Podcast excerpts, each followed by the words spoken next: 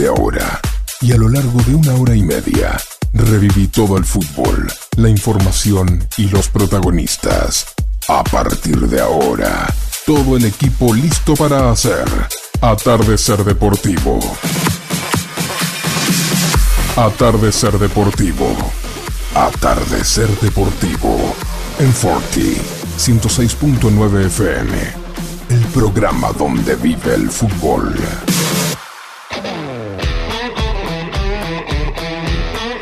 Muy buenas noches, bienvenidos a esta nueva edición de Atardecer Deportivo, el especial de cada miércoles, la cita de cada mitad de semana con eh, la historia, con el poder charlar con algún personaje eh, que ha dejado su huella, su nombre inscripto en la historia del fútbol argentino. Por supuesto que acá conmigo está el capitán de todo esto, que es el que lleva la camiseta 10, siempre la llevó, no llevó otra. ¿eh? cualquier otra que implicaba correr más, no era la que él usaba. Él era puro talento y así lo es acá el señor Jorge Mazola. Bienvenido, Mazola. ¿Qué tal, Juan? ¿Cómo te va? ¿Cómo andás? Un placer, un gusto de volver a charlar con alguien que hace muchos años eh, nos conocemos, estamos, siempre con su misma humildad y su, forma de ser, que eso es impagable, ¿no? En aquel momento cuando estuvimos en la Candela eh, y él jugaba también en las divisiones donde tuve la suerte de estar. Y bueno, hoy los años y el tiempo sigue ese lindo cariño mutuo, ¿no? Porque él es una persona que es representante de Macherano, un jugador importante, sí. y con quien habla, sigue hablando como si fuese en aquel momento de la candela, cuando jugábamos, y esa amistad y ese cariño sigue estando. Bueno, lo tenemos en línea a él. ¿Quién es él? Es eh, Walter Tamer. ¿sí? Así que le damos la bienvenida y un gusto. Eh, en cualquier momento, a veces flojo de lágrimas, más sola. Eh, cuando habla así de los amigos. No sé si siempre fue así. Cuando vos lo conociste eh, ahí en Boca, ¿era así también? Sí, se nos cae, se nos cae, Jorgito, no, pero es, es lindo que sea así porque en definitiva este, de eso se trata también un poco la amistad que dura años con personas sensibles como Jorge. Este, y bueno, es normal, ¿no? Uno también va cumpliendo años, aunque él es 10, 12 años mayor que yo. No, mentira. mentira. este, pero siempre es un placer hablar con él y, y, también le aflora permanentemente la sensibilidad y, y bueno, eso también hace que las amistades sean duraderas, ¿no? Claro que sí. Bueno, vamos a compartir y, bueno, el agradecimiento porque sos una persona más que ocupada en el mundo del fútbol y, bueno, es un gusto que nos hayas podido dar este ratito para poder charlar con vos y tenerte en este especial de mitad de semana de atardecer deportivo. Y, yo voy a comandar un poquito la charla eh, porque ustedes se conocen más, pero eh, quiero saber algunas cosas tuyas. Más sola va a complementar con con alguna anécdota, con algo que también él puede aportar, pero el fútbol y la pelota y Tamer, ¿dónde se encontraron? Pues yo pienso, como todos, la mayoría de todos nosotros, desde, desde muy chiquito, desde, desde donde uno no se acuerda, ¿no? Porque siempre lo, lo, lo, lo último, o sea, desde más chico, lo que me acuerdo de cuando tenía 5 o 6 años, me acuerdo de la pelota, la verdad no me acuerdo de nada más. Ajá. Este, y toda mi vida giró alrededor de ella. Eh, hace, hace unos años eh, fui a escuchar una, una charla de Guardiola en, un teatro de Buenos Aires, de la calle Corriente, y dijo eh, que el día que cualquiera de nosotros, los que estábamos presentes, no se vaya a dormir pensando en la pelota, va a ser el momento en que no se tiene que dedicar más a esto, ¿no? Y yo, desde que tengo uso de razón, cada vez que me voy a dormir pienso en, la pelota, ¿no? Y en todo lo que la rodea. Así que desde muy, muy chico, muy chiquito. Y acá me contaban una, una anécdota, ¿no? El, el cartero que repartía, hacía su trabajo ¿sí? Y, y, llegaba con la bicicleta vestido de cartero, imagino en aquella época con la gorra también, ¿no? Como Mensajero, no, era mensajero. Ah, mensajero. Sí, sí, sí. Mensajero. Siempre se, marcaba la diferencia. Cuando un cartero le decía mensajero, te decía, no, no, no, cartero. Ah, ah, bien, bien, bien. Y, y al revés, nosotros los mensajeros, no, no, mensajero soy, mensajero. Mensajero. repartía telegramas justo en la, en la época este, de, que compartimos con Jorge. Y sí, es la verdad, iba con la ropa porque no me daban los tiempos este, para el entrenamiento, entonces no, no hacía tiempo a, a cambiarme en mi casa y iba con la ropa. Prácticamente era un, Sí, así le, así le pegaba la pelota, parecía como que entregaba un telegrama en vez de patear un, centro.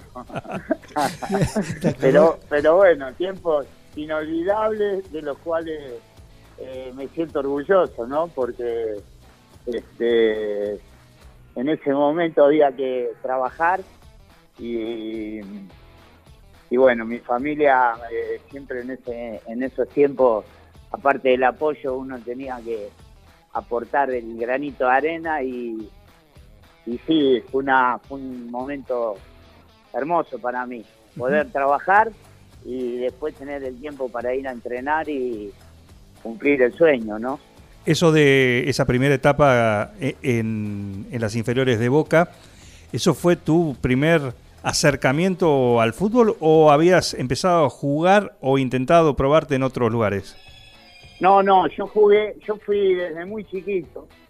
Si Boca en el, en el tiempo de nuestro eh, tenía lo que hoy se llama escuela de fútbol, lo tenía eh, eh, atrás de la cancha de Huracán y atrás de la cancha de Barraca Central, donde Arancibia y Evaristo este, probaban jugadores durante todo el año y al fin los que cumplíamos 13 o 14, que era la edad de novena, íbamos en masa a, la candela a ver quién quedaba de todos esos. Y nosotros, yo empecé a los 11, junto con el Flaco Tero, que después jugó en primera también, y Claudio el Flaco Distra, que también, también llegó a primera.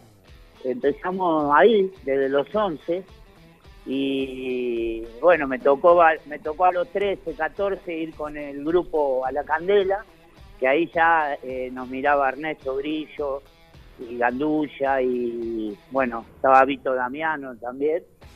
Y tuve la suerte de, ser elegido y ahí empecé en las divisiones inferiores, en la novena. pasando todas las divisiones hasta llegar a arriba. Y venías, y venías ya en la posición que te después te, con la cual llegaste a primera o arrancaste en otro puesto de la cancha? No, me cambiaron. Yo, yo empecé jugando de volante derecho. Este y cuando lo que lo que en ese momento en, ese entonces era el 8, hoy es un interno. Este y después bueno, eh, con la falta de algunos compañeros, un partido, me corrieron al costado de Win. Y bueno, esos partidos que tenés suerte, que haces goles, también me tocó hacer dos goles y ya no volví más. me encontraron en ese lugar y después un tiempo que cuando faltaba el 9 juliense, eh, el Topo Luque, sí este, jugué de cuatro algunos partidos, suplantándolo a él, porque no había lateral en ese momento, y pero fueron muy poquitos, muy este, apenas cuatro o cinco partidos y volví a mi a mi posición natural, ¿no? Que era de, extremo. Claro. Que se llama extremo, derecho o izquierdo. Y, ¿Y quién te empezó a marcar? ¿Quién te empezó a marcar? No digo adentro de la cancha, sino desde fuera, ¿no? Alguien que te... ¿Quién fue el técnico eh, y en qué división que, te empezó a... Vos empezaste a escucharlo, empezaste a mejorar, empezaste a, sentirte que estabas encontrando el camino. En ese, en ese momento, a ver, en aquella época, digamos, este, los entrenadores, los maestros, eran más maestros que entrenadores. Hoy ha cambiado, hoy los chicos que juegan en inferiores, este, algunos por suerte y otros lamentablemente, porque lo llenan de información en edades que, donde hay que ir despacito y queriendo hacer un bien, eh, le arman, como decimos nosotros, cada barullo en la cabeza a los chicos que eh, lo terminan descomponiendo. En aquella época no fueron tanto Ernesto como el Nano de principio, no fueron conceptuando con cuatro o cinco cosas del juego que te acompañan toda la vida. O sea, no hay, no es que por más que las épocas vayan cambiando, hay cosas del juego que son para siempre y dentro de 100 años van a ser iguales. Y, recuerdo a Ernesto como un gran maestro, porque fue con el que más tiempo compartimos. Eh, y después, una vez que ya estaba grande, eh, mis maestros fueron mis compañeros. Eh, el, chino Benita, el negro JJ, que adentro de la cancha se iban tirando mensajes y, y te iban dando informaciones para que uno sea cada vez mejor jugador, ¿no? este, mis maestros fue Ernesto y después mis compañeros. Fue de los que más aprendí, mis compañeros mayores. En ese momento ellos nos llevaban 10 años a nosotros y 10 años de primera división. Claro. Entonces era, era uno, uno trataba de escucharlo y, y bueno, y empezar a comprender eso tan lindo que es el juego, ¿no? Estamos dialogando con Walter Tamer en esta noche de, miércoles, acá el lujo que tenemos en este especial de mitad de semana de Atardecer Deportivo. ¿El debut en primera, te acordás? Sí, yo debuté en febrero del año 82, oficialmente. Ya antes había jugado algunos amistosos. Este, por ejemplo, en Mar del Plata había debutado antes, eh, un partido con Peñarol, un partido de aquellos torneos de verano, y, debuté oficialmente en la cancha de Boca contra Central Norte de Salta, un nacional. este partido que ganamos 2 a 0 en la cancha de Boca. Vos tenés, el 82.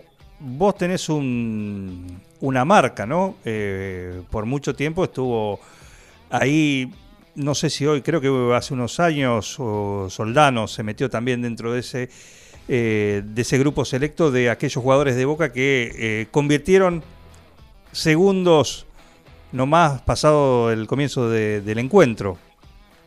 es así, ¿no? Sí, tuve mucho tiempo primero y después aparecieron algunos aguafiestas y quedé, quedé quedé tercero ahora. Claro. Un gol a, los 30 segundos en la cancha Huracán. Ajá. Partido, un partido que hice dos, que empatamos 3 a 3 con Huracán y otro, otro gol del Chaco Gareja. Sí. Y el mío fue, apenas sacaron, sacaron del medio, lo tiraron para atrás y como siempre los rivales se van a apretar allá y tuve la suerte de robar una pelota y me para el arco y pasaron, sí, menos de 30 segundos. Después sí, creo que otros dos muchachos, yo no sé si Pavón. Pavón y Soldano, eh, creo. Soldano fue... Pavón y Soldano, puede ser, claro. Y bueno, pero estoy ahí entre los...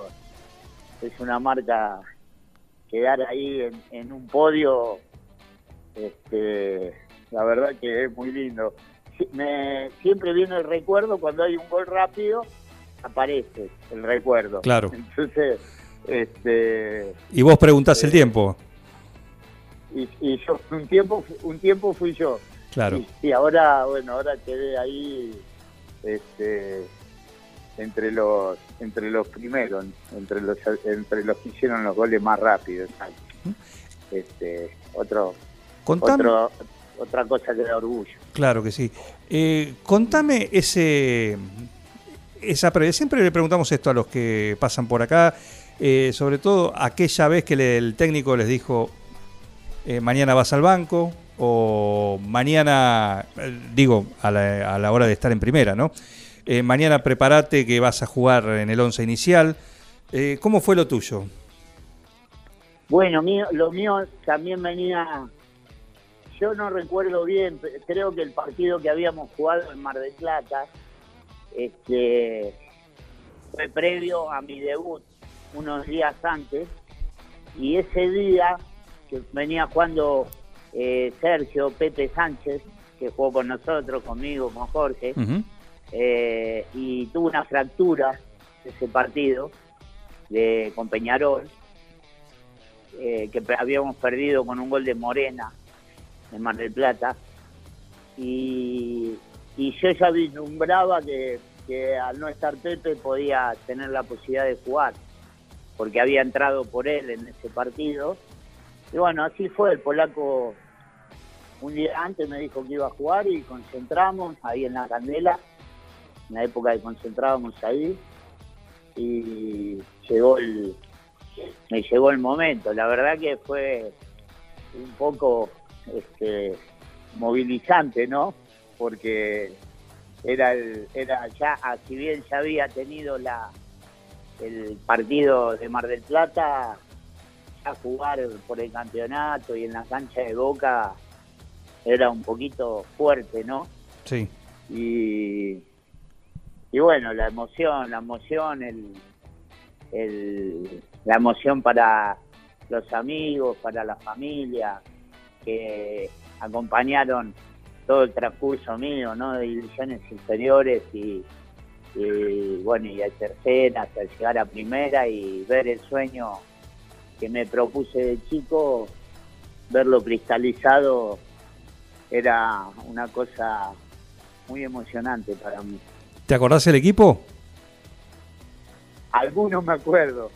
Como bueno, jugaba el flaco, el flaco Gareta, Pasucci, Ruggeri, Krasowski, eh, seguramente, no recuerdo bien, pero habrá jugado Huguito Alves, este, eh, bueno, a ver, eh, alguno más que Colorado Suárez, pudo haber estado también. Ujú, Cacho sí. Córdoba, había eh, dentro de eso el plantel del, del, del 82, ¿no? Que no recuerdo bien el equipo, pero eh, ellos seguro que estaban. Bien, y, y ahí en Boca, bueno, estuviste una, una, la posibilidad de, de- de estar en primera. Eh, ¿Qué pasó después? Yo me, eran, eh, yo me fui, yo estuve hasta el año 83 y Boca el año 84 me presta Atlanta. Un momento, seguramente lo recordarán ustedes, de eh, mucha inestabilidad en el club. Se van a acordar de camisetas pintadas porque no había números, no había camisetas Una miseria. eh, pintada, pintadas con fibrón. Eh, yo este año eh, vi que tenía pocas posibilidades, había llegado eh, Miguel Ángel López sobre el final del 83 y me vino vino Atlanta que me quiso llevar a préstamo. Eh, un momento, en esa época uno no tenía tantos asesores alrededor y yo cometí el error de de, de ir no por no por el club Atlanta simplemente porque de Boca uno tiene que irse cuando cuando lo echan más que por decisión propia. Y en ese y en ese momento acepté irme a préstamo y al final resultó que a los dos meses Miguel Ángel López no estaba más en el club y, y digo, bueno, me podía haber quedado y empezaba de nuevo con otro entrenador, ¿no? Como empiezan todos los jugadores, salvo los, los cracks y los inamovibles, eh, empezamos de nuevo con la renovación de un cuerpo técnico. Y yo, bueno, ya estaba en Atlanta y era tarde. Y después el club, cuando yo terminé mi año de Atlanta, el club fue intervenido, estaba intervenido Boca, eh, no tenía dirigentes no tenían cuerpos técnicos y caí en un, en un listado de jugadores que, quedé libre, me dejaron en libertad y bueno, después llegaron, después llegaron al club Alegre y Heller y pudieron recomponer todo ese desastre que era Boca en esos años, ¿no? Eh, pero bueno, yo ya no estaba, ya me había ido, había quedado en libertad de acción y después eh, me, eh, me costó mucho volver al profesionalismo porque me vine al interior para jugar algunos meses porque tenía posibilidad de irme a Estados Unidos, donde se había ido mi amigo Cacho Córdoba, eh, y al final después eso se cayó, y en esa época, Jorge lo va a recordar muy bien, eh, cuando uno iba del fútbol profesional a jugar al interior, el interior no era como ahora, ahora hay buenos entrenadores, se entrena bien, hay torneos competitivos, en esa época uno jugaba en la liga, y la parte de entrenamiento, de, cuidados, este, para los, que, los cuidados que tiene que tener un deportista no existía. Entonces uno quedaba fuera de, fuera de circuito en cuanto a primera división. No había ventas al exterior, entonces los clubes estaban generalmente armados, los planteles eran más, eh, más fijos, no había tanto movimiento eh, de traspasos. Entonces se me complicó para volver y definitivamente decidí ya quedarme a jugar en el fútbol sacarero, como decimos nosotros, y no volví más al profesionalismo. Walter Tamer es el que está contándonos su historia en el fútbol argentino, eh, ya sin volver, como bien dijo, ¿no? ¿Y cuándo empezás a darte cuenta eh, que la época de jugador se iba terminando? Automáticamente, eh, un día me, llaman para ir al Boys y fui a entrenar, fui a entrenar dos o tres días.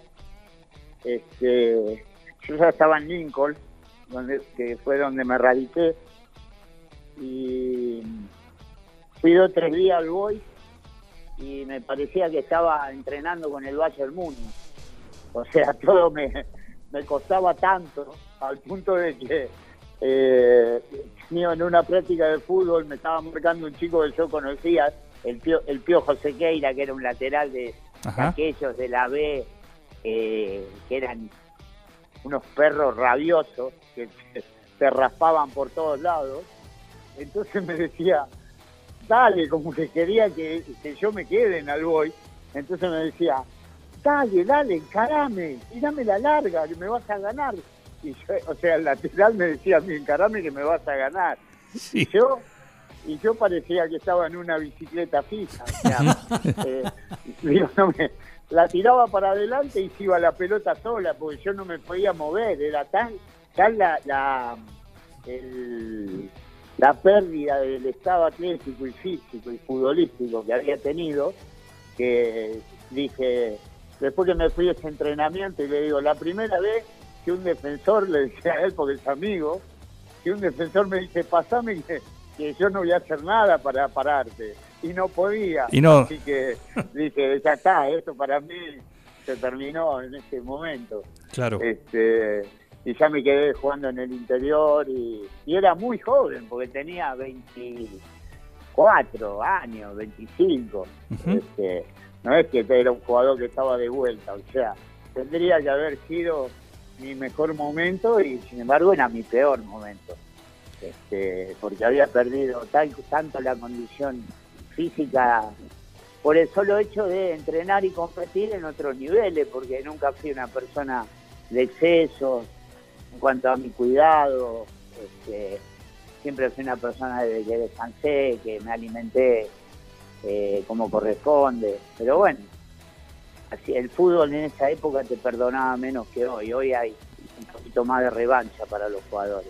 Claro que sí. Bueno, el fútbol lo que tiene también es eh, que tiene distintos lugares, ¿sí? Algunos lo pueden aprovechar, algunos se les da, otros por ahí no les interesa, una vez que fueron jugadores, bajan definitivamente la persiana.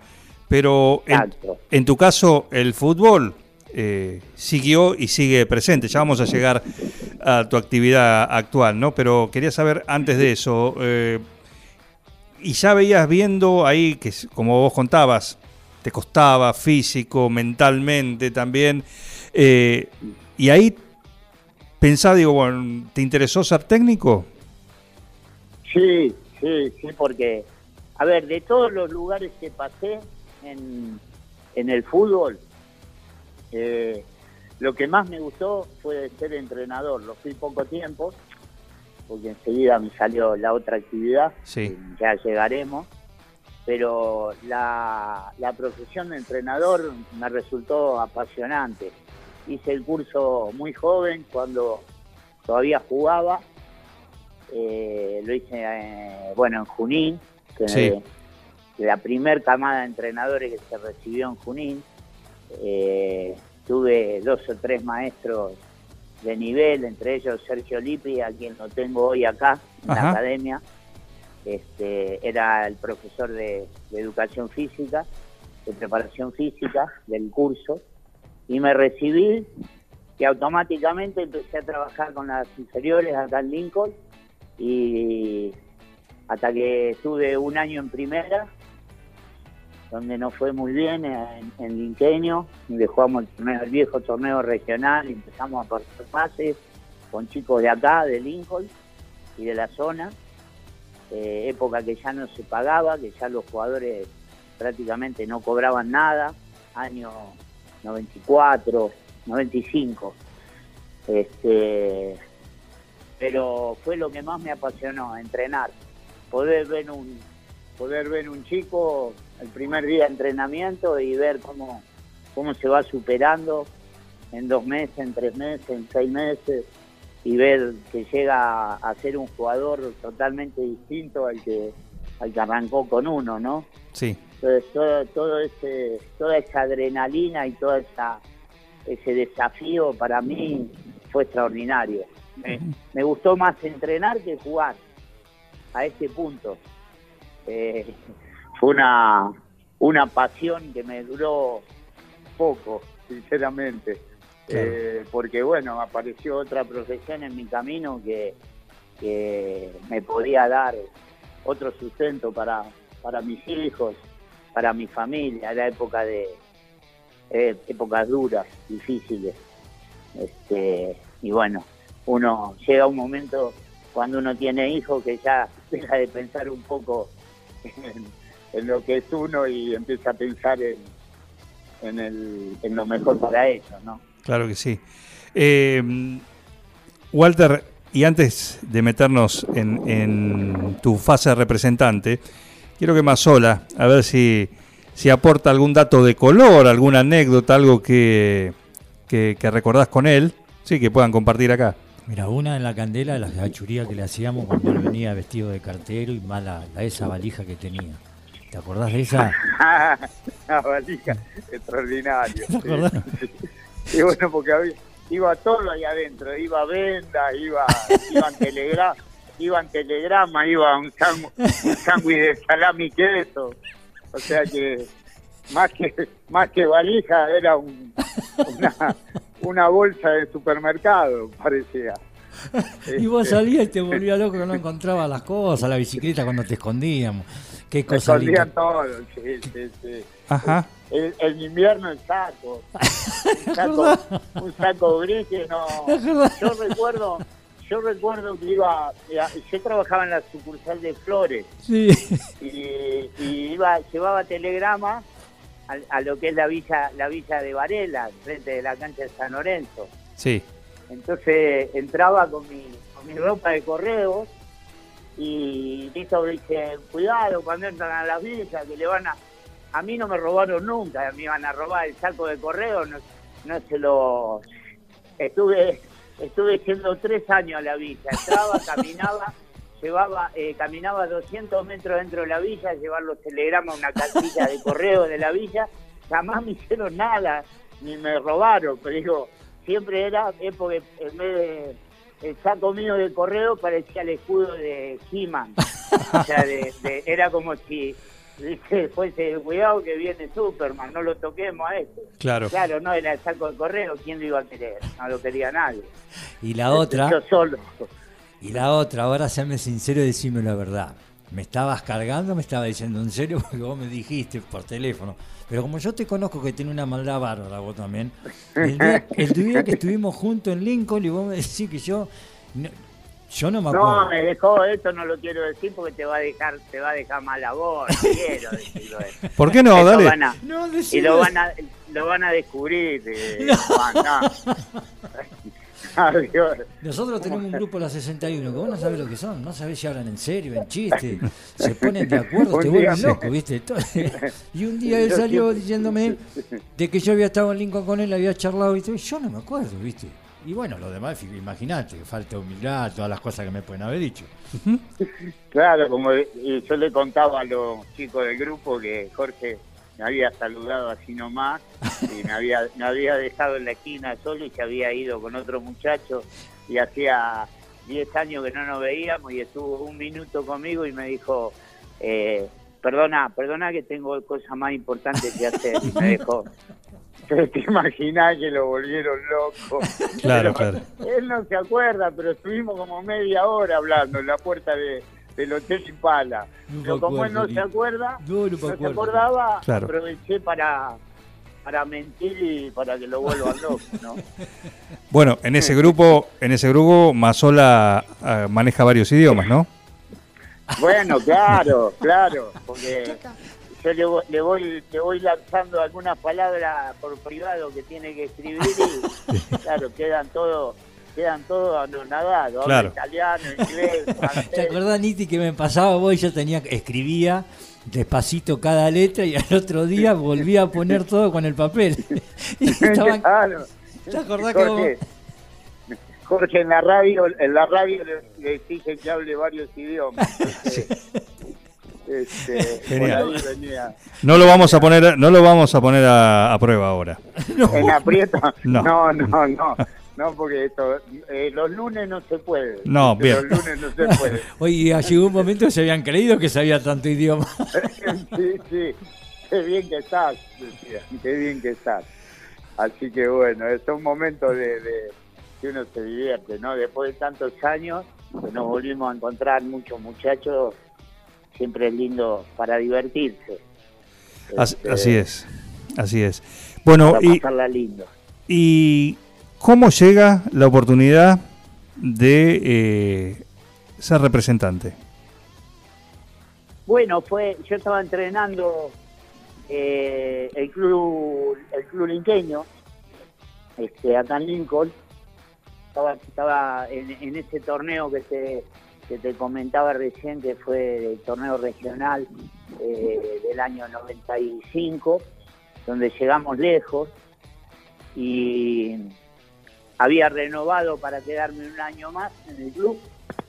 Y, me- y mi amigo Fernando Signorini, mi amigo y maestro Fernando, eh, me dio, me llamó un día y me dijo que estaba la posibilidad de ir a trabajar a acompañar a, a Daniel Bolornikov, que era el, eh, en ese momento era el abogado de, de Diego Maradona y se iba a lanzar una oficina de representación.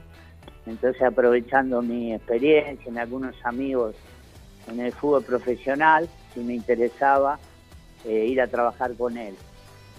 Entonces, me pareció una buena, una buena posibilidad. Quería saber eh, de qué se trataba y cuando me dijo que era de ver jugadores, ver partidos, reclutar algunos jugadores para representar, me pareció que iba pegado a, a lo que hasta ese momento eh, era mi trabajo, ¿no? O sea, ver jugadores y si bien uno no los puede entrenar porque están en un club, por lo menos aportarle cosas futbolísticas para que vayan creciendo, que vayan creciendo, que creo es la misión más importante que tiene un agente de jugadores, es eh, mejorarlo futbolísticamente al jugador.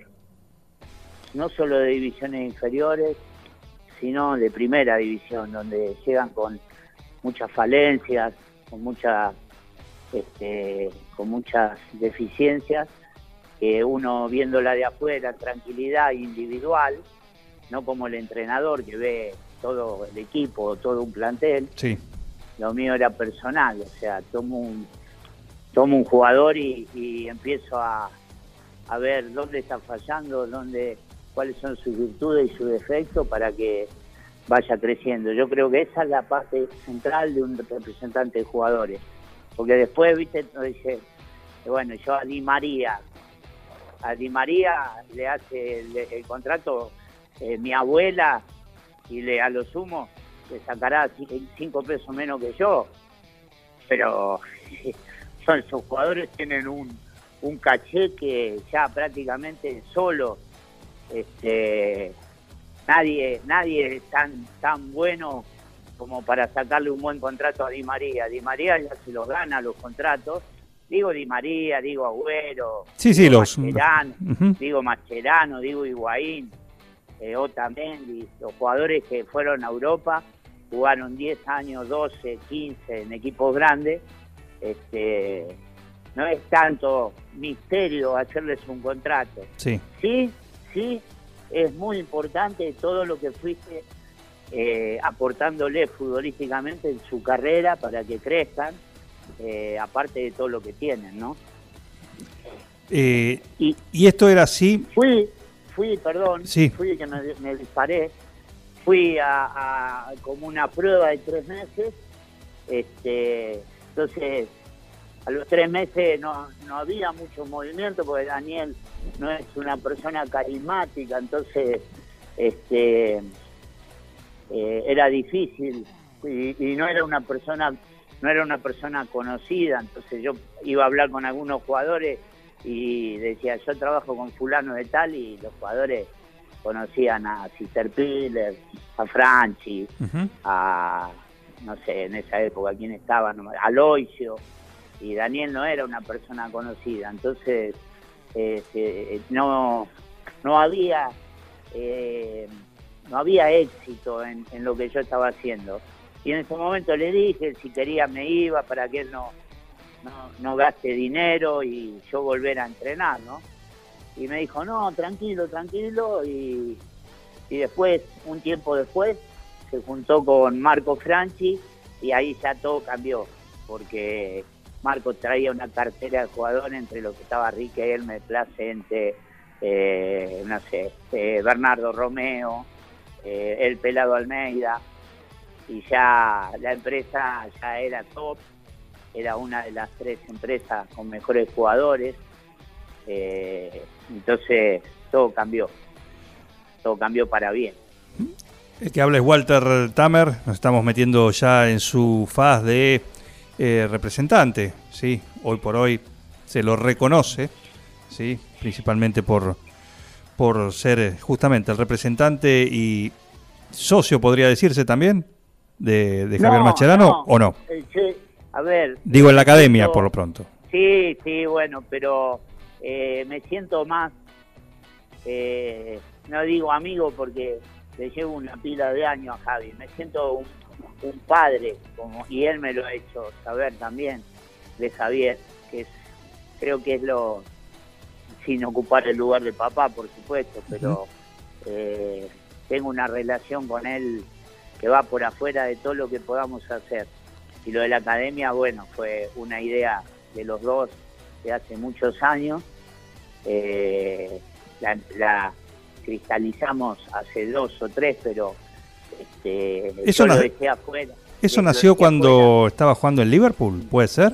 Sí, sí, sí, ahí nació, sí donde empezamos a, pensar en, hacer algo que quede en el tiempo, sobre todo el nombre de él, eh, con una eh, con un aporte al fútbol, devolviéndole todo lo que el fútbol le dio, ¿no? Sí.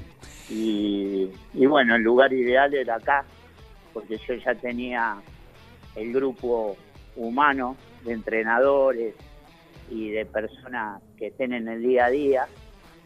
Entonces la sede elegida fue Lincoln y, creo que acertamos eh, en la elección. Cada día que pasa me doy cuenta que, que acertamos, ¿no? Walter, hemos, eh, y, te pido tu, o sea, lo que viste vos, lo que ves, ¿sí? después de tantos años de, en la actividad, hablo específicamente de la representación de jugadores, ¿no? Eh, una, una actividad en la cual eh, algunos, algunos han hecho que se descrea de ella, se la mire mal, ¿sí? Por supuesto que, otros no, no. pero ¿Qué, ¿Cómo era esa actividad cuando vos arrancaste y cómo, cómo, cómo es hoy? Porque también creo que ah, como el fútbol ha tenido su, no sé si evolución, pero su, su camino. Sí, cuando, cuando yo empecé, eh, recordar, y, lo va a recordar Jorge, eh, existían muy poquitos, entre ellos empezaba Sister Piller por, por su amistad con Maradona, que eran prácticamente de la misma edad, y nosotros teníamos a Guillermo Coppola. Sí.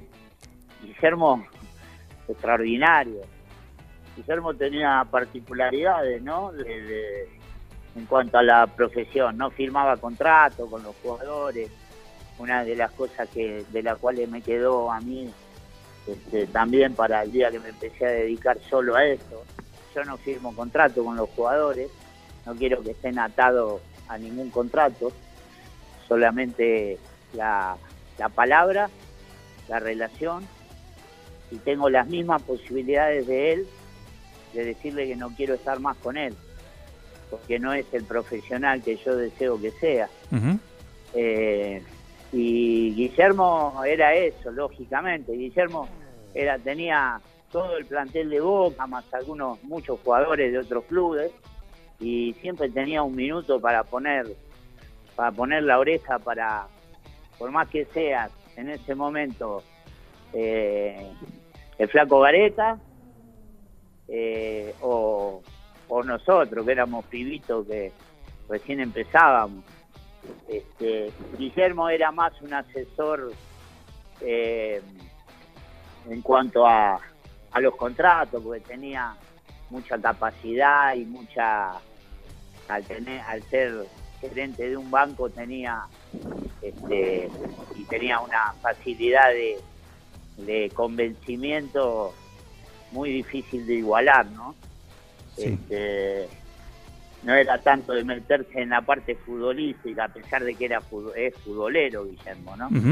Pero era, era lo que existía. Hoy ya hoy ya el jugador tiene una tendencia a que por ahí lo acompañe y lo asesore el amigo que lo llevó a un club, o un amigo de la infancia, o un compañero de escuela, o, algún compañero que se retiró y, él sigue jugando.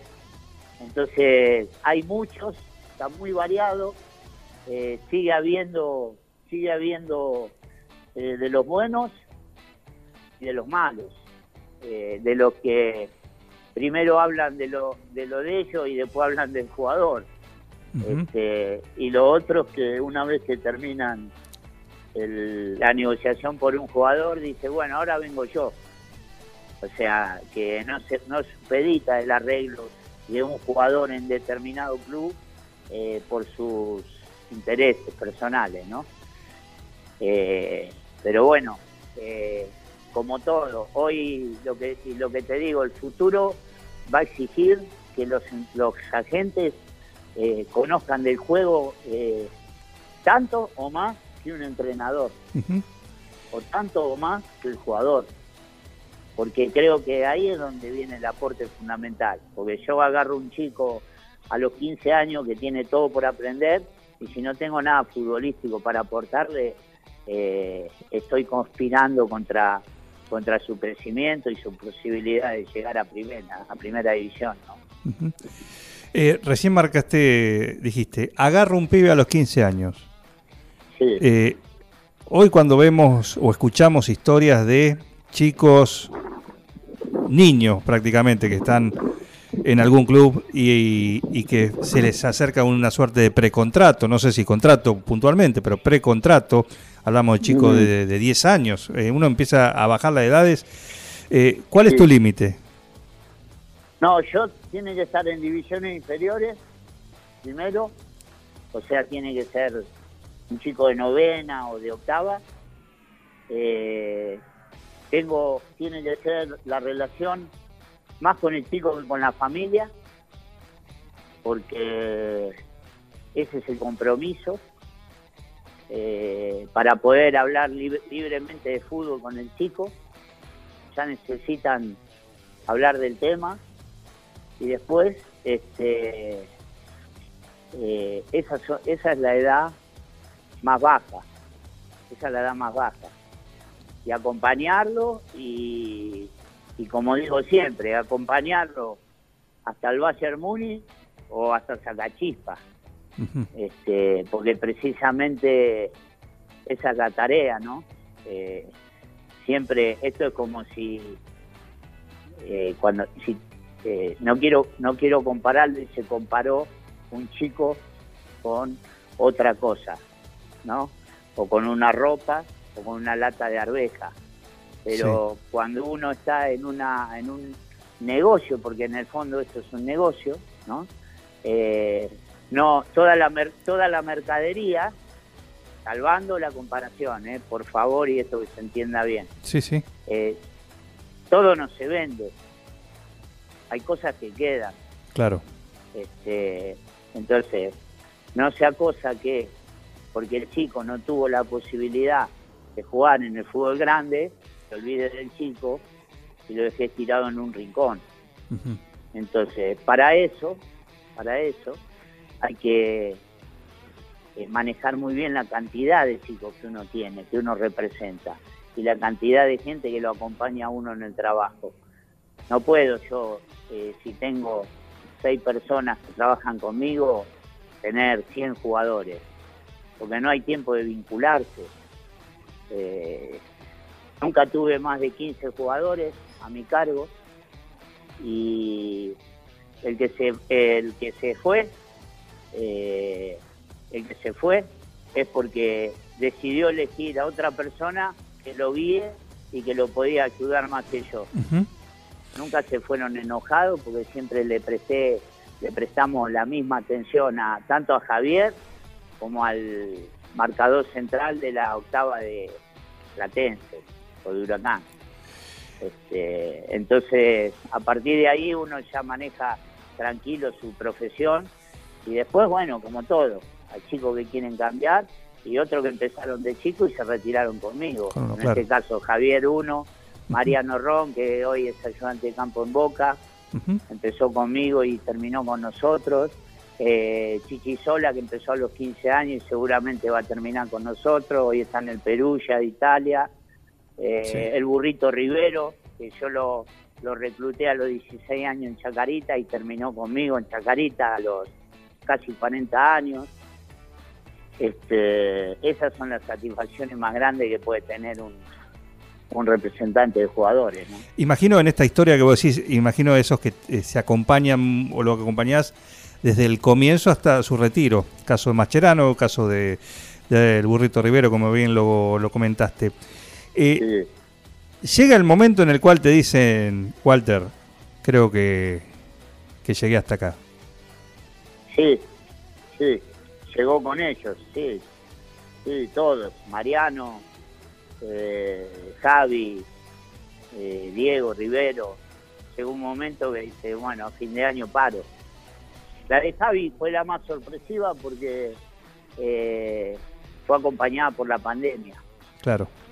Entonces la pandemia lo, lo fue minando. que Ecuador, le, ya que pasa que está en la edad de que en ese momento tenía 35, quiere jugar todos los domingos. Y pasaron, pasó un año sin jugar prácticamente, o seis meses, siete meses. Sí. Y eso le fue minando la, el deseo, ¿no? Exacto. Cuando más tenés que jugar, menos lo haces porque no se puede, eh, te ayuda a tomar la decisión como la tomó él y pero bueno, todos en su momento eh, lo plantearon y, y digo, como le ha pasado a uno, le habrá pasado a Jorge, dice, ya está, ya no tengo ganas de levantarme e ir a entrenar. Este es el momento en que uno tiene que tomar la decisión de no jugar más. Eso en cuanto al jugador, vos lo has sido también, así que sabes del momento, pero del... Eh, imagino que, eh, que debe ser también un momento bisagra para, en este caso para vos, para el representante, de, porque por ahí, en el caso de Javier o en el caso de, Rivero, ya están sobre la edad del retiro, de algún año más, año menos. Pero ¿te pasó con alguno que dijiste, no, pero para que vos tenés... Eh... Sí, me ha pasado ahora, hace poco con Nico Bruna, chico que fue en la primera unión, mucho tiempo, Huracán, estuvo en Italia, y y mi, mi frase mi frase es jugá hasta que no tengas más ganas o sea jugá hasta que no tengas más ganas no sea cosa que dentro de seis meses te vuelvas loco y perder seis años. Él tiene treinta y 31 años ahora claro. es un pibe podía haber jugado lo que pasa es que también enfocó su vida al sector empresarial y lo cubre cubre esa esa adrenalina lo cubre con otra cosa y, y, ahí se les hace más fácil tomar la decisión. Eh, a, a los chicos que, que quedamos enfocados en el fútbol, eh, se nos hace más difícil a veces.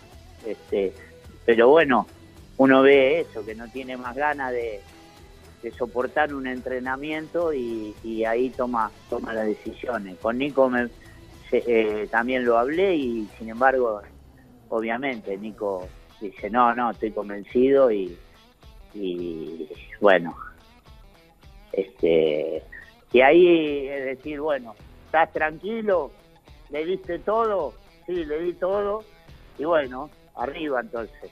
Claro. Arriba con la decisión. Estamos dialogando con Walter Tamer, nos quedan unos minutitos para poder compartir con él en esta muy linda charla, en este especial de mitad de semana de atardecer deportivo. Y te pregunto a vos, ¿cuándo o cómo se dio la posibilidad de eh, largarte solo en lo que tiene que ver con la, representación? Bueno, a ver, fue un poco también con esa forma de, ser mía, ¿no? Eh, yo había reclutado un jugador eh, que, bueno, después hizo una una gran carrera, un extraordinario. Walter Montillo cuando jugaba en la quinta de San Lorenzo. Y había sido gran responsable, había sido un muchacho que nosotros habíamos representado, eh, del cual no, doy, no voy a dar el nombre, eh, había sido muy importante porque era pariente del papá de Montillo. Entonces yo en ese momento le pedí a los dueños de la empresa que tengamos un reconocimiento, porque eh, había sido jugador nuestro y no, no la estaba pasando bien en ese momento. Entonces le pedí un reconocimiento y me lo negaron diciéndome que bueno que cuando lo vendamos o cuando haya una operación por Montillo entonces yo le, ante eso le dije que el momento malo lo, estaba pasando ahora, ¿no? Cuando vendamos a Montillo, que necesitaba una ayuda ahora. Y me la volvieron a negar y en ese momento decidí porque habíamos cambiado eh, el objetivo central que era este, el acompañamiento de los jugadores, de quienes nos ayudaban en la, eh, en, en, encontrar los jugadores, en conseguir los jugadores y encima había sido un jugador nuestro que necesitaba en ese, en ese momento ayuda y nosotros éramos una empresa líder en el mercado. Habíamos llevado jugadores a Europa, este, no sé, una cantidad. Forlán, Placente, Romeo, Romero, eh, creo que ya había, no, Riquelme todavía no se había ido, el Mono Marquich, el pelado Almeida, muchos jugadores a Europa en una empresa top en la Argentina. Y no nos costaba nada darle una ayuda. Eh, yo no lo podía hacer individualmente porque era un empleado más. Y en ese momento decidí irme, largarme solo. Si en un año no se me daba la posibilidad de, quería intermediar, no quería representar, porque no tenía la estructura ni tenía la espalda para hacerlo.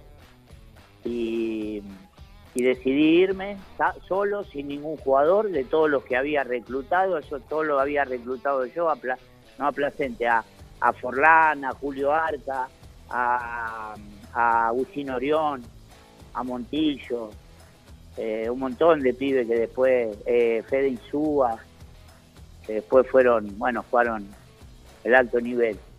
Y decidí irme a, Javier, este, decidí irme sin ningún jugador, solo, a, ver si podía hacer una operación y ir tirando y si no iba a volver a lo que a lo que a la pasión mía que era dirigir sí y, y después de cuatro meses eh, que donde empecé a hacer mis mis contactos a, a decirle a la gente que estaba solo, que estaba por esta por este camino.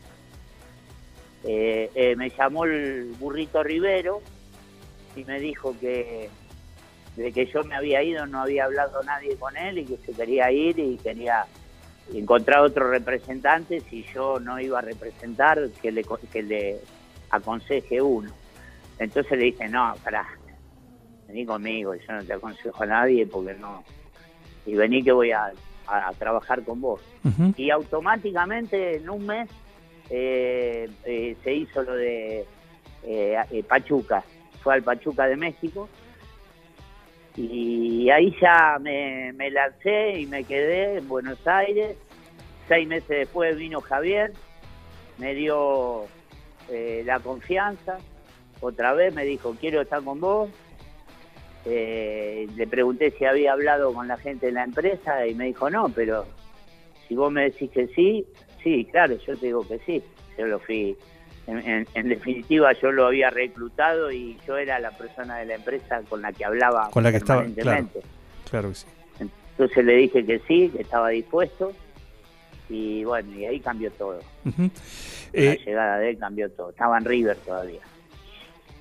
Nos quedan 6-7 minutos. Y lo quiero aprovechar para que le cuentes a, la audiencia justamente sobre esto que están haciendo con Javier Mascherano, que es más allá de la representación y del juego y, del, y, de él como jugador, ¿no? Que es esta academia, la, la Academia Mascherano, en Lincoln. Sí.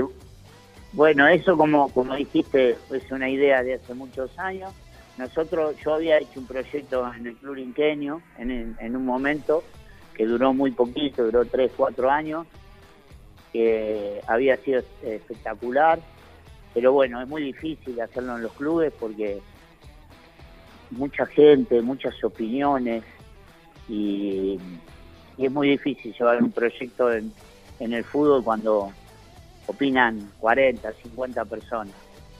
Entonces, eh, la idea de la academia fue eh, juntar una filosofía futbolística eh, de formación, de crecimiento, y en la cual estamos embarcados, somos muy poquitos, somos seis, siete personas, entre ellos también está Augusto Fernández.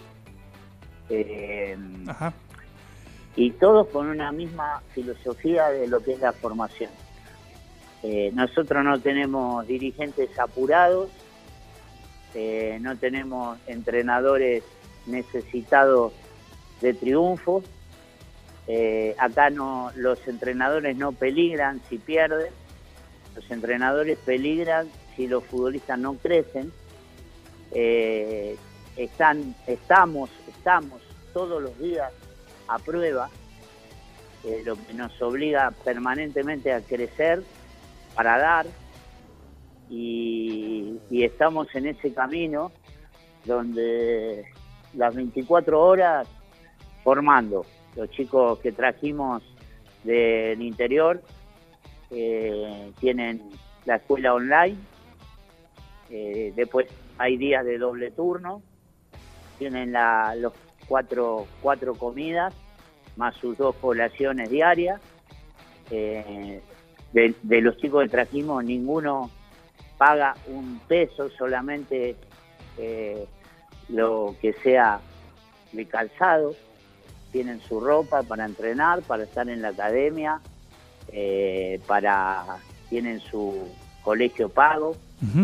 Eh, y eso sí, eh, le tienen que dar el 100% de la atención y para dar lo mejor de cada uno y para ser cada día mejor que ellos mismos. Esa es eh, la única exigencia que tenemos, que sean cada día mejor eh, y que den la mejor versión de lo que pueden ser. Entonces, detectamos una falla en un chico y automáticamente estamos encima para que la corrija, ya sea técnica, de concepto de juego o de conducta. La verdad que tenemos 30 pibes viviendo que son una maravilla de la, el comportamiento. Eh, tenemos el tutor de la academia, que es un chico de 25, muchacho de 25 de mayo. Eh, tenemos psicólogos, tenemos médicos de distintas eh, especialidades, tenemos un kinesiólogo del día a día y un kinesiólogo que mide estructuras musculares, tenemos nutricionistas y tenemos todo para que desarrollen su carrera y, y eso sí, lo que te decía recién, le pedimos 101% de esfuerzo, nada más. Sabemos que muchos son chicos que han dejado su casa, que están acá por un sueño y, y a partir de ahora, paciencia. No tenemos apuro por llevar a nadie a Buenos Aires hasta que no tenga la madurez necesaria, hasta que no complete su formación.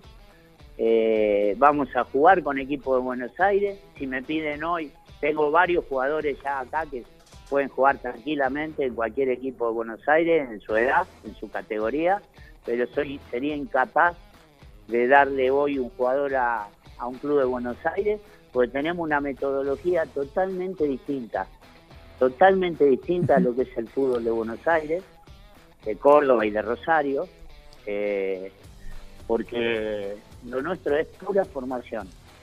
Y en Buenos Aires no es pura, pura formación, porque los técnicos de novena, de octava, el domingo quieren ganar. Están apurados. y, y están apurados, porque quieren quieren dirigir primera división o tercera, porque si no, no, eh, de, la, de lo que ganan en el en la novena no van a vivir, necesitan que el equipo gane. Si, si medís, si medís eh, 1.70, eh, tenés que esperar. Acá, el, acá medimos el talento por, por el cerebro y por el pie, no por la estatura. Bien. Entonces, acá puede jugar un chiquito de 1.50, eh, si está fuerte y es, y es de la edad, que es de la edad, ¿no es cierto? Ujú. Puede jugar tranquilamente, no le decimos, espera un poquito, eh, cuando crezca vas a jugar. Y eso sé que pasa en Buenos Aires, Sí. porque tengo chicos que juegan en Buenos Aires, en la división inferiores, de los clubes grandes, de River, de Boca, eh, de San Lorenzo y de... Entonces, parece como van con el centímetro en la mano. Claro. Por lo que. nosotros, nosotros eh, si hubiese sido en la época mía, eh, jugaría Mazola y no, y no yo, porque él es un hombre Claro. de, de uno de un 80, pi- pi- pintón. Yo no hubiese jugado ni... Pero era, Pero un- ni- era un muy buen buen derecho, Niti. Yo me acuerdo, sí. Bueno, es un, es un lindo es un lindo proyecto eh, que imagino que tiene mucho de eh, todo lo que ha vivido Javier a través de, de su paso por grandes instituciones, ¿no? Eh, Sí. Liverpool, Barcelona. Imagino que ha traído mucho de eso y, Mucho, y sí, mucho. en cuanto Sí, a eso y lo que me da la sensación es eh, quizás algo a la cual acá no no sé si se está muy acostumbrado una un lugar donde te forma futbolistas y no es un club no es un club que está en competencia no es un club que está eh, disputando en una liga. Me, me, olvidé decir de eso, Juan. Nosotros vamos, vamos a competir. Nosotros vamos a competir en la liga de, de Lincoln, eh, porque si no lo, si no lo, si no lo hacemos competir, nos van a matar estos, chicos con tanto, con tanto información y tanto, tanto juego. Eh, pero bueno, te repito, a ver, la competencia va a ser paralela porque vamos a, vamos a competir con los clubes de primera. Necesariamente lo tenemos que hacer porque a nivel local, con todo respeto lo que voy a decir, nosotros tenemos selecciones y los clubes que juegan con los chicos que tienen, eh, que, son del club, que están acá, los clubes de, Lincoln no seleccionan. Y nosotros sí hemos seleccionado. Entonces, eh, lo, equipararemos la competencia, no queremos meterle 8 goles, 10 goles o 20 goles. Queremos equipararla a la competencia, entonces tendremos que eh, manejar el tema de las edades, poner algunas categorías chicos más chicos, porque queremos que ganen con la competencia eh, en cuanto al, al juego y a la exigencia que pueden tener. Entonces, si sabemos, si ponemos un chico es como si, para tener una idea, es como si la séptima de Boca vendría a jugar con la séptima, con chicos de su misma edad, eh, eh, de Lincoln. Y te va a meter 20 goles por tiempo. Claro. Entonces no le sirve para nada la competencia. Por ahí le sirve a, los, a los que reciben los 20 goles más que a los que los hacen. Entonces nosotros vamos a ir equiparando de acuerdo a como veamos los niveles de, las edades. Lo vas a ver, exacto. Chicos más chicos, para que no sea tampoco un escándalo los partidos. Y entre semanas jugaremos contra equipos de primera, de Nacional B, ya hemos recibido a, Agropecuario hace unos días atrás. Eh, hace rato que queremos jugar con Sarmiento, pero no, no dan la fecha, se complica. Este, y después ya para cuando finalice la pandemia empezar a, salir a Buenos Aires y a Córdoba, a Rosario. Claro. Para enfrentarnos. Bien, eh, nos queda literalmente un minuto. Te voy a hacer dos preguntas, vos contestame las cortitas también, si puede ser. Eh, una, imagino que vos decís, ya tienen chicos ahí, ya tienen, eh, van viendo Imagino que tienen chicos. ¿Hay alguno o han estado por acá por 9 de julio también? Sí, bueno, tenemos eh, de 9 de julio está Tommy Gallo, eh, que es un lateral, 2006, eh, que es un pibe extraordinario. Ahora está con un. Es una locomotora que va y viene y está con un problemita de rodilla y ahora está medio tristón porque no puede entrenar, pero lo tenemos acá ya hace eh, cuatro meses, desde febrero, fines de febrero, marzo, y ahora está viniendo eh, Tiziano Perrota, otro chico, zurdo, eh, que es un jugador muy, muy, muy inteligente, y tiene para crecer toneladas. Ya lo estuvimos viendo, ya estuvo entrenando con nosotros tres, cuatro días seguidos. Estamos con problemas porque estamos en la edificación de la pensión. Claro. Entonces nos gustaría que, y, y donde estamos ahora alojados no hay más lugar, porque es lugar para 30 chicos como estamos hasta ahora y no queremos que vivan amontonados. Entonces eh, vamos a ir regulando que vaya viniendo, así eh, que venga a competir y venga algún día a entrenamiento, pero ya es uno, uno más de, de nosotros también, él. Bien, y la por ahora, por ahora solo dos. Ajá. Lo quiero lo quiero probar a Mazola, pero no se anima. No. Con el bastón. mira, si, si, le, si le da de comer, y ya te digo que es un problema eso, ¿eh? Agarra viaje. Prefiero, prefiero eh, prefiero ver si tengo la posibilidad de darle un traje. De- sí, un traje de Hugo Boss o de Armani. Ah, míralo. Yo creo que yo creo que vamos voy a gastar menos. Voy a gastar menos. Olvídate que sí, olvídate que sí. Y la otra pregunta, cortita. eh, Sí. ¿La carrera de director técnico también la hace con vos? Eh, ¿Cómo? Perdona. La Perdona. carrera, la carrera, su estreno como, su carrera como director técnico, ¿también la hace con vos? Bueno, eh, eh, sí, obviamente, estamos, Bien, estamos, yo creo que él va, va a dirigir, sin ninguna duda, en enero va a estar dirigiendo. ajá. Hablamos de duda. Macherano, ¿no? Sí, sí, sí. O, o en la selección eh, juvenil, en una de selección juvenil, porque él, él tiene contrato hasta fin de año, Sí, o si no ya va, va definir, definitivamente va, va a dirigir un club eh, el año que viene. claro que sí, claro que sí. Sí. Perfecto. Sí, está, está muy enchufado. ¿Podría ser buen reemplazante de Gallardo? Eh, bueno, oh, no, no sé, yo creo que este, una de las claves es el lugar eh, donde va a empezar. Siempre los comienzos son difíciles. eh, algunos, eh, por ejemplo, Gaby Milito, que es, para mí es un, uno de los mejores entrenadores argentinos, eh, tuvo algunas dificultades de entrada porque los lugares donde trabajó no fueron por ahí quizás lo que él necesitaba.